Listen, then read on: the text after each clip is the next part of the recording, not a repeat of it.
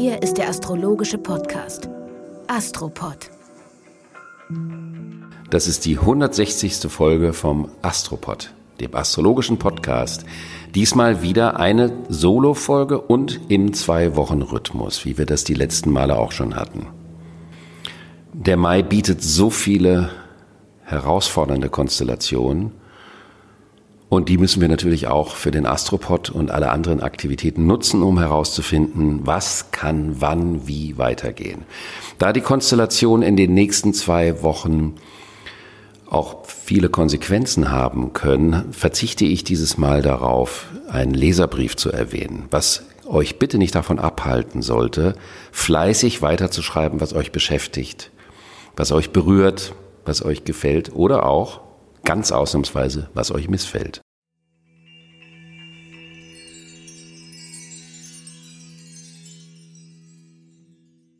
Die erste Konstellation der Woche ist am Montag, den 15. Ich muss jetzt immer zu den Wochentagen das Datum nennen, weil wir ja zwei Montage haben, damit ihr nicht verwirrt seid. Also am Montag, den 15. Mai, wird der Merkur im Zeichen Stier direktläufig. Das heißt, die Rückläufigkeit ist vorbei. Der bleibt erstmal stehen, macht eine Pause, dreht sich einmal um die eigene Achse und dann marschiert er langsam wieder los. Das Losmarschieren geht nicht schnell, man muss ja erstmal auf Speed kommen. Also so ist es bei uns Menschen, bei den Tieren und so ist es natürlich auch bei den Planeten. Mit der Direktläufigkeit des Merkurs hören die Missverständnisse über materielle Themen, über Grundlagenthemen oder über Ressourcenthemen auf.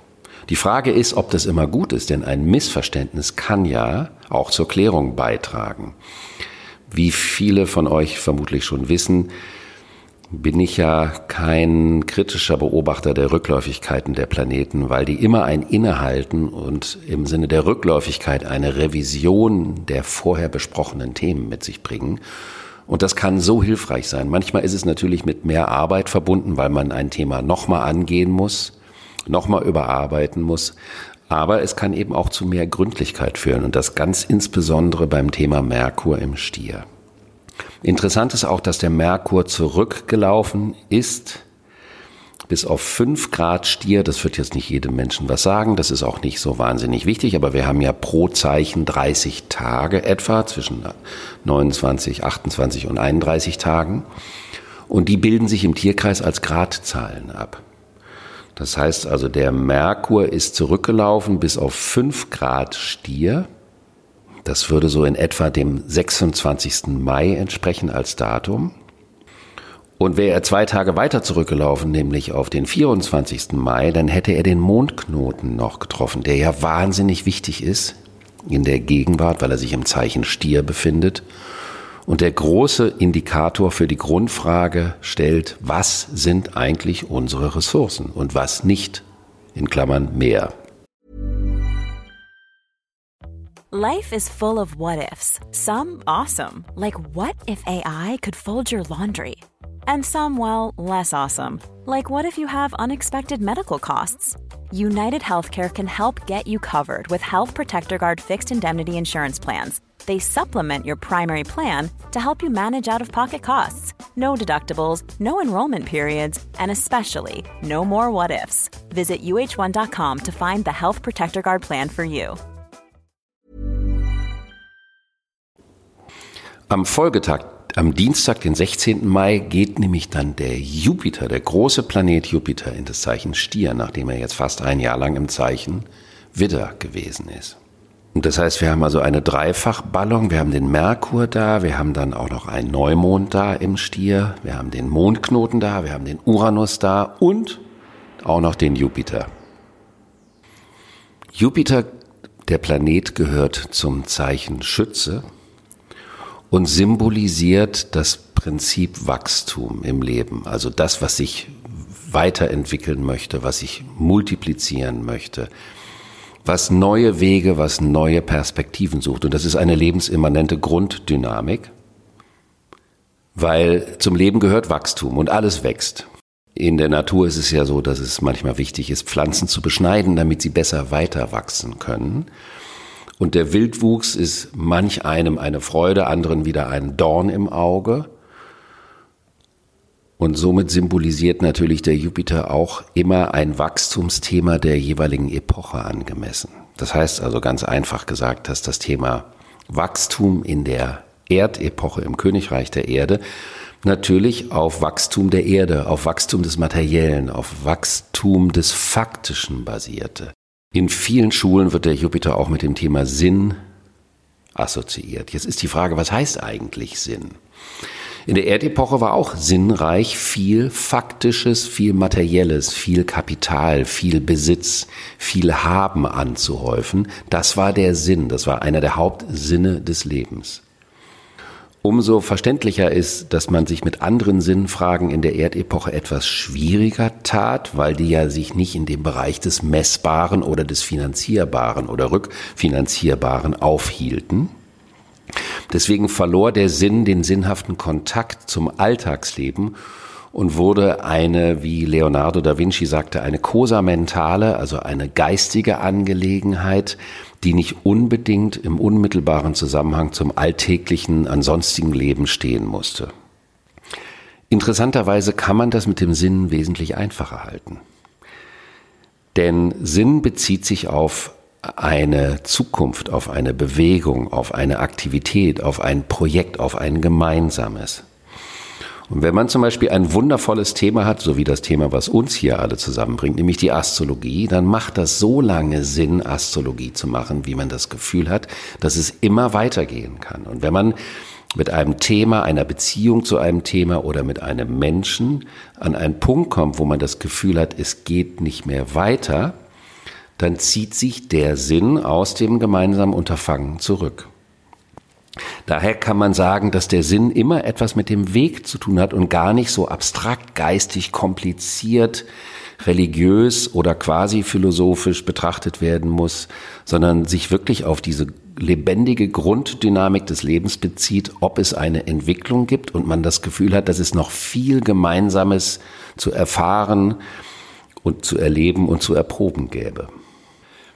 Jetzt war ja der Jupiter in den vergangenen Monaten im Zeichen Widder. Und Jupiter im Widder bedeutet, was will ich denn für eine Perspektive? Wo will ich Wachstum? Das hat zum Teil dazu geführt, dass die Expansionstriebhaftigkeiten sehr stürmisch und vielleicht manchmal auch ein bisschen zu ich bezogen gewesen sind, wodurch sich auch eine Ungeduld hat einstellen können mit dem, nicht erreichen können der gesetzten Ziele. Und dann kann man sich natürlich fragen, warum habe ich denn die Ziele nicht erreicht? Vielleicht waren die zu vorschnell, vielleicht war ich zu forsch, vielleicht habe ich meine Vorstellungen überschätzt, vielleicht habe ich meine Möglichkeiten überschätzt, vielleicht habe ich die Möglichkeiten der Situation, an die ich Hoffnungen hatte, überschätzt. Das ist also ein Potpourri an Überschätzungsmöglichkeiten, die sich aus dieser Konstellation Jupiter im Widder in den letzten Monaten haben ergeben können. Weshalb es vielleicht auch nicht verwunderlich ist, dass wahnsinnig viele Menschen so ungeduldig waren. Jetzt, wenn der Jupiter in den Stier geht, geht es um die Frage, was ist denn konkret da, was ich weiterentwickeln kann? Wo macht es denn wirklich Sinn, weil ich etwas Greifbares habe, was ich weiterentwickeln kann? Also etwas, was ich sprichwörtlich in den Händen halten kann und nicht nur im Kopf als Vorstellung mit mir herumtrage. Jupiter im Stier wäre im Sinne des Erdreichs, also der Erdepoche, die ausklingenderweise immer noch viel Präsenz in der Gegenwart zeigt.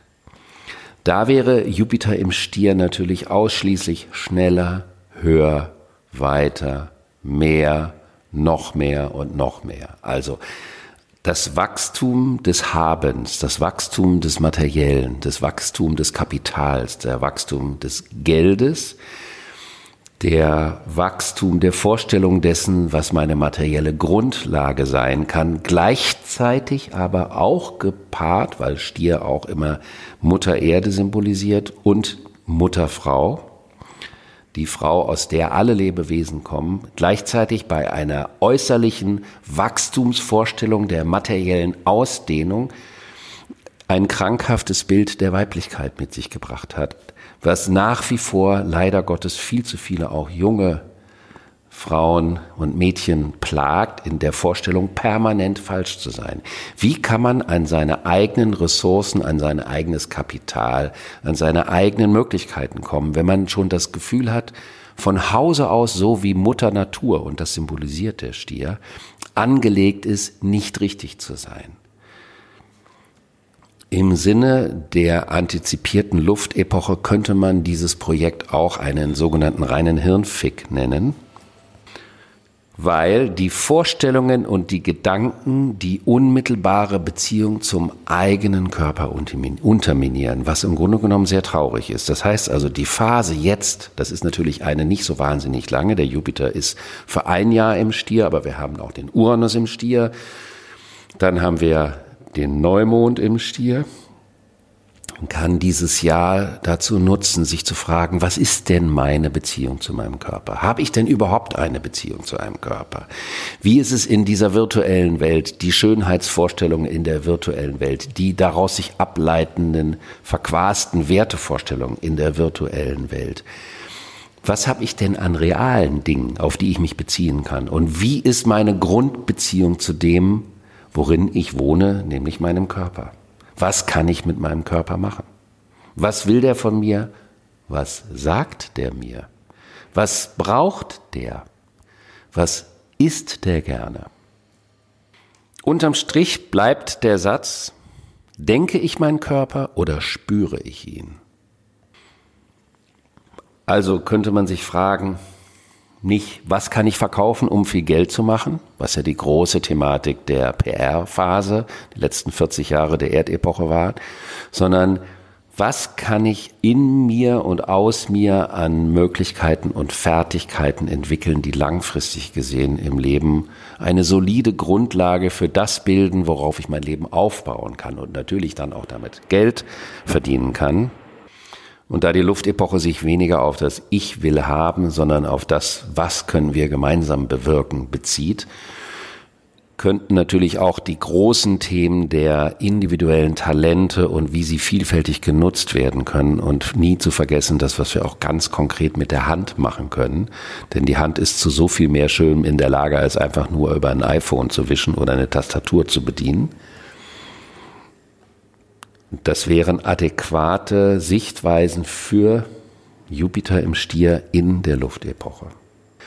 Am Donnerstag, den 18. Mai, trifft dieser Jupiter auf den Pluto.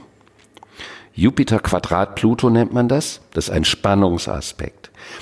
Jupiter und Pluto sind im Tierkreis Nachbarn, weil der Pluto regiert den Skorpion und der Jupiter das Zeichen Schütze. Die folgen aufeinander. Das sind die Herbstzeichen. Skorpion symbolisiert die Bindung, das Commitment, der Einstieg, die wirkliche Investition inklusive Risiko in ein Projekt. Projekt klingt ein bisschen unromantisch, aber vielleicht der Begriff, der in der Luftepoche insofern passend ist, weil er doch wirklich fast alles abdeckt. Vom Privaten übers Geschäftliche, übers Intentionale, übers Gesellschaftliche und so weiter. Und der Jupiter und der Schütze symbolisiert der Weg, der sich daraus ergibt und die möglichen Wachstumsoptionen. Also bedingen diese beiden sich gegenseitig. Je mehr ich investiere, Pluto, desto größer die Chance des Wachstums. Wenn ich nur kontrolliere, weil ich Bedingungen stellen möchte, dann muss ich versuchen, den Wachstum durch Kontrolle zu erwirken oder zu erwürgen anstatt in die gemeinsame Kraft zu investieren, aus der eine Dimension hervorgehen kann, deren Ende ich vorher aber nicht wirklich absehen kann. Insofern können Jupiter und Pluto, wenn die sich treffen, bedeuten, dass man ein unfassbar gutes Händchen bei der Wahl von Verbindlichkeiten hat oder von Geschäften oder von Projekten oder von Pakten oder von Verträgen, die zukunfts- und wachstumsorientiert sein sollen. Interessanterweise habe ich festgestellt, dass viele Nachkriegsunternehmer, die Riesenimperien geschaffen haben, eine solche Konstellation hatten. Das heißt also ein instinktives Gefühl, mit wem was wie zu machen sei. Wenn die allerdings miteinander in Verspannung kommen, dann kann das bedeuten, dass die Erwartungen an das zu erfüllende Resultat überdimensional sind und ein wenig aus dem Ruder gehen können. Und natürlich kann es bei einem Vorhaben von einer solchen Dimension wie Jupiter-Pluto, weil da geht's nicht um so ein kleines Projektchen, um eine Tüte Gummibärchen, da geht's um Riesenprojekte, die unter Umständen ein ganzes oder ein halbes Leben in Anspruch nehmen können. Zumindest aber immer 13 Jahre, denn so lange dauert der Zyklus zwischen diesen beiden Planeten. Das heißt also so groß wie beim guten Instinkt, beim sauberen Instinkt, bei einer Zuverlässigkeit auf den Impuls der Lebendigkeit, so gigantisch wie der Gewinn sein kann, so groß kann aber auch die Fehleinschätzung sein unter einem solchen Spannungsaspekt. Und das kann bedeuten, dass unter einer solchen Konstellation man sich entweder vergaloppiert, in seinen Don Quixoterien als Vorstellung, wohin man überall könnte, wenn man nur gelassen wird. Auf der anderen Seite, da ja der Jupiter im Stier ist, kann es auch bedeuten, dass der eine oder der andere noch von megalomanen Erdreich, ich will schneller, höher, weiter Fantasien getrieben werden. Aber es ist in jedem Fall ein Risiko, wenn man aus einer solchen einseitigen Dimension an das Thema herangeht.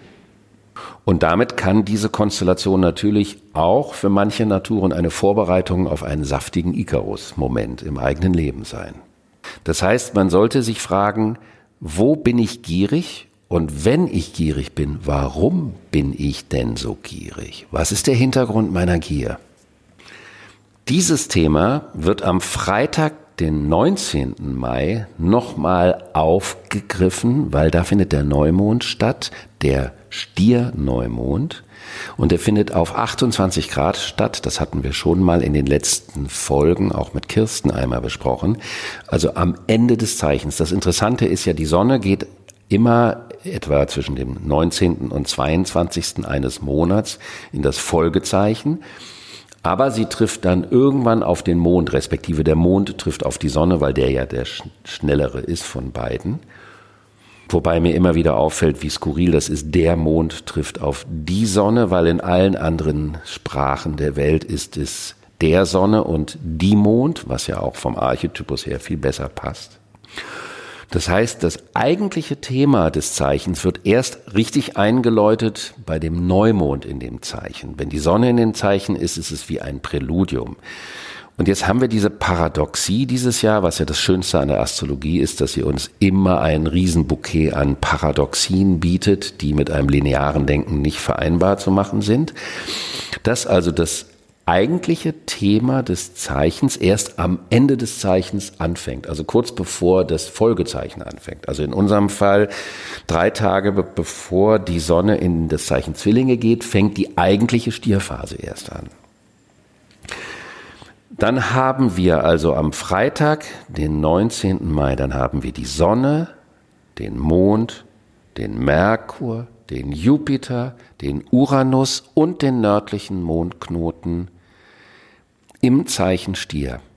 Das bedeutet, es ist eine Riesenballung und da kann man damit konfrontiert werden, wo habe ich Urängste des Nicht-Genug-Habens oder Existenzängste, die vielleicht aus einer Vergangenheit kommen und in der Gegenwart gar keinen konkreten Unterboden mehr haben, die vielleicht ein Stimulus für eine gegenwärtige Überschätzung oder eine Hoffnungsüberschätzung einer Investitionssituation sind, woraus die Gier entsteht? Und wo ist es vielleicht notwendig, die Gier zu stutzen auf das Notwendige, auf das Essentielle, auf die Basis, damit ich an die neue Definition der Ressourcen rankomme. Dieser Neumond ist wahnsinnig wichtig, auch hinsichtlich der Grundsatzfragen. Wie gehen wir mit Energie um? Zum Beispiel könnte man sagen, Jupiter im Stier in der Erdepoche permanenter Wachstum, materieller Wachstum, Wachstum, kaufen, verkaufen, nutzen, aber nicht dafür sorgen, dass die Grundressource erhalten wird. Und das würde in der Luftepoche bedeuten, welche Strukturen können wir schaffen, dass die Grundressourcen sich erhalten und wieder neu multiplizieren und beleben können, anstatt dass wir die brachial und linear abgrasen. Und das wiederum ist dann auch übertragbar auf das ganz persönliche individuelle Leben.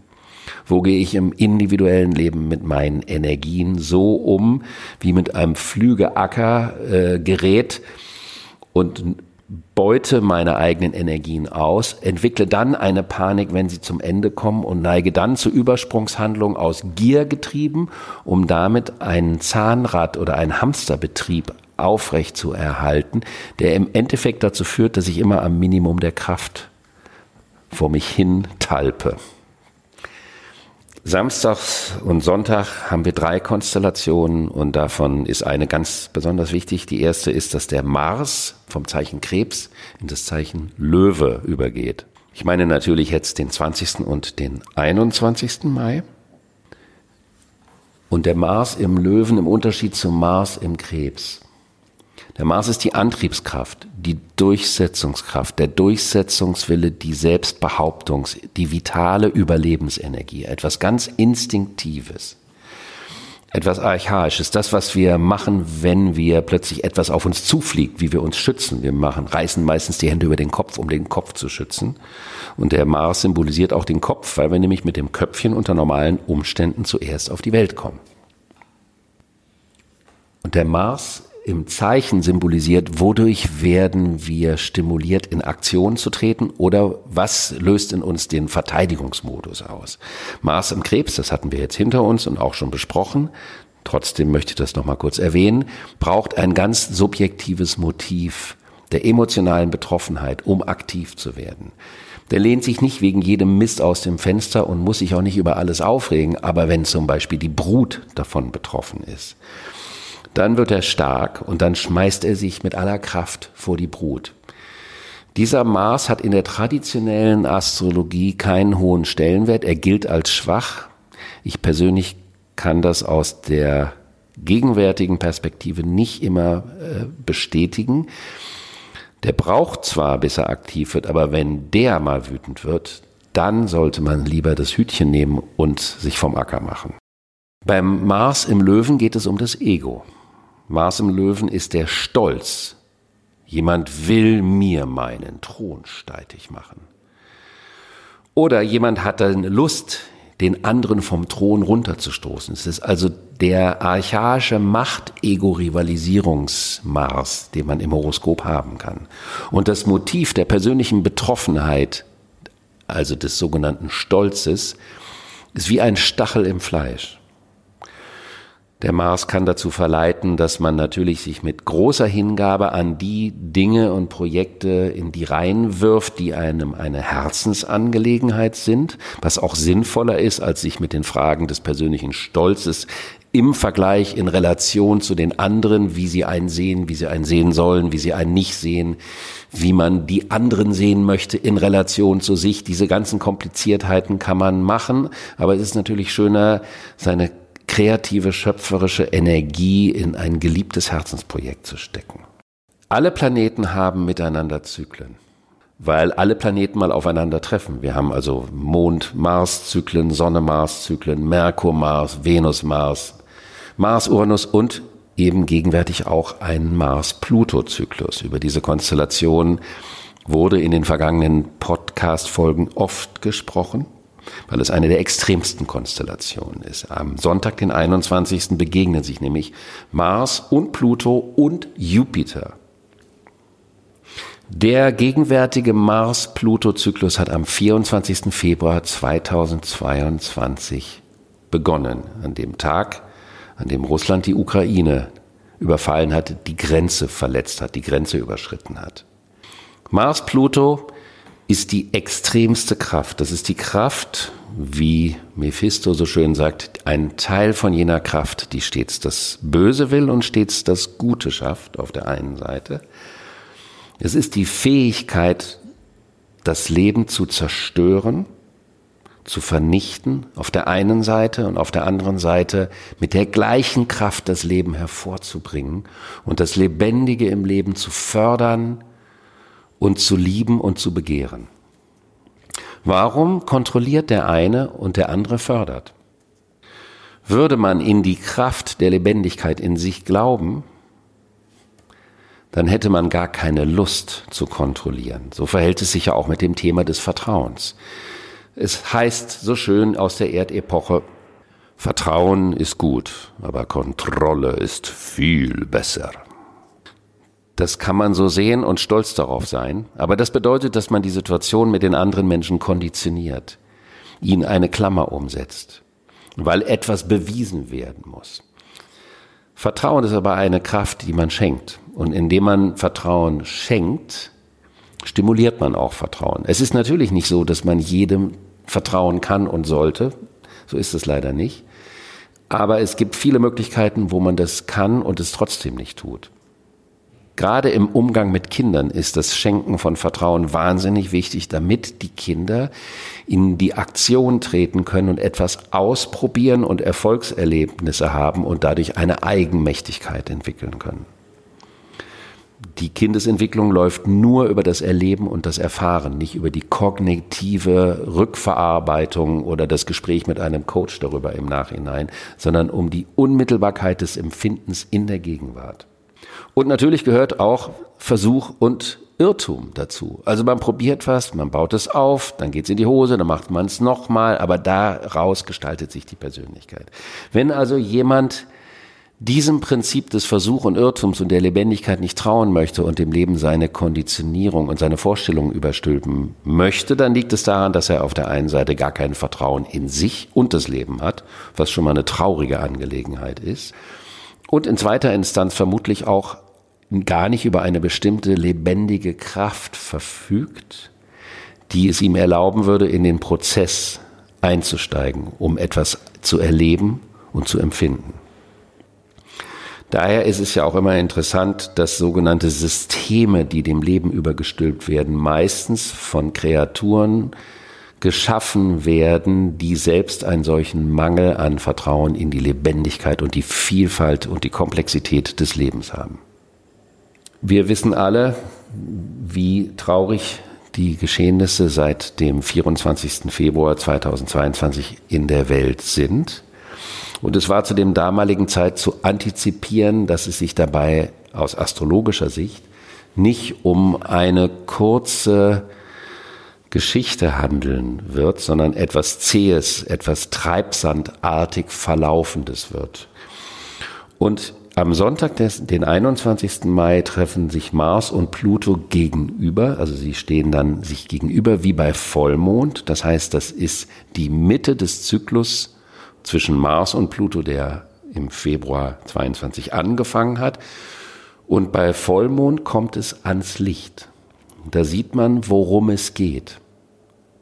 Aber indem man sieht, worum es geht, sieht man auch, worum es nicht geht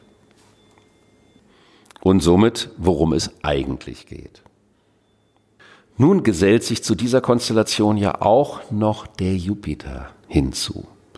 Das heißt, wir haben die Konstellation der Maßlosigkeit und der Gier und der eventuellen schwachen Fähigkeit, die Situation wirklich angemessen einzuschätzen, mit der Triebkraft von Mars im Löwen, also das Ego, ich will aber die Dominanz und die Macht und die Herrschaft haben. Und das Ganze eben der Höhepunkt dieses Mars-Pluto-Zyklus, der dann am 14. Februar 2024 zum Ende kommt und der nächste Zyklus zwischen Mars und Pluto beginnt. Es ist also eine Frage nicht nur im Sinne von Krieg und von Handlung, sondern auch im Sinne von der Empfindung und des Denkens, wo kontrolliere und konditioniere ich das Lebendige mit einer Unterdrückung des Gefühls, mit einem konzeptionellen, einem ideologischen Denken, mit einem Überstülpen von Ismen welcher Art auch immer über das Lebendige, um scheinbar eine Kontrolle darüber zu haben. Und diese Mechanismen können unfassbar subtil sein. Das heißt, man kann selbst der Meinung sein, auf dem Weg der Erleuchtung zu sein oder dahin zu wollen und selbst das kann ein Trick des Unterbewussten und des Schattens sein, der ja gegenwärtig durch den südlichen Mondknoten im Skorpion als unbewusste Machtkontrolle symbolisiert wird, um selbst auf der hehrsten Ebene dennoch eine Kontrolle haben zu wollen oder behalten zu wollen. Also kann man auch sagen, dass diese Konstellation dazu auffordert, relativ radikale Fragen an sich selbst zu stellen hinsichtlich dessen, was die Intentionen sind, was man zu geben bereit ist und wo man festhält, unkonditioniert dadurch. Daher kann man in diesen Tagen auch geneigt sein, wenn man das Thema bei sich nicht erkennt, das zu projizieren auf sein Gegenüber.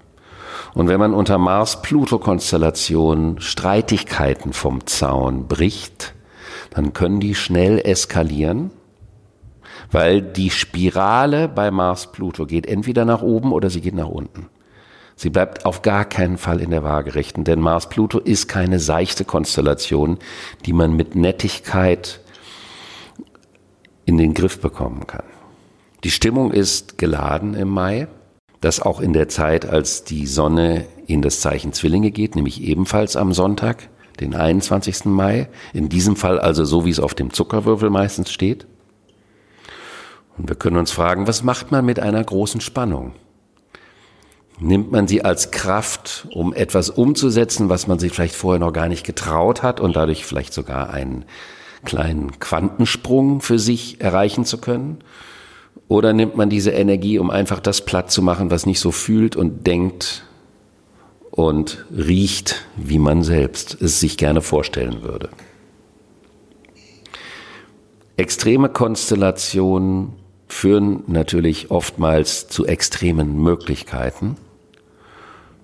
Und daher wünsche ich euch für das letzte Drittel des Monats Mai und natürlich auch die ganze Zeit darüber hinaus, weil eine solche Mars Pluto-Jupiter-Konstellation nicht ein tagesaktuelles Geschehen symbolisiert, sondern einen kämpferischen Wandlungsprozess, dessen Ende offen ist und von der Einsatzbereitschaft des Einzelnen abhängt.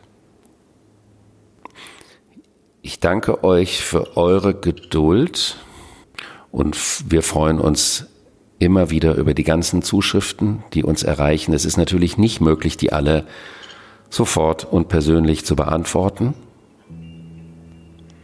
Und in diesem Sinne wünsche ich euch zwei wundervolle Wochen und bis zum nächsten Mal.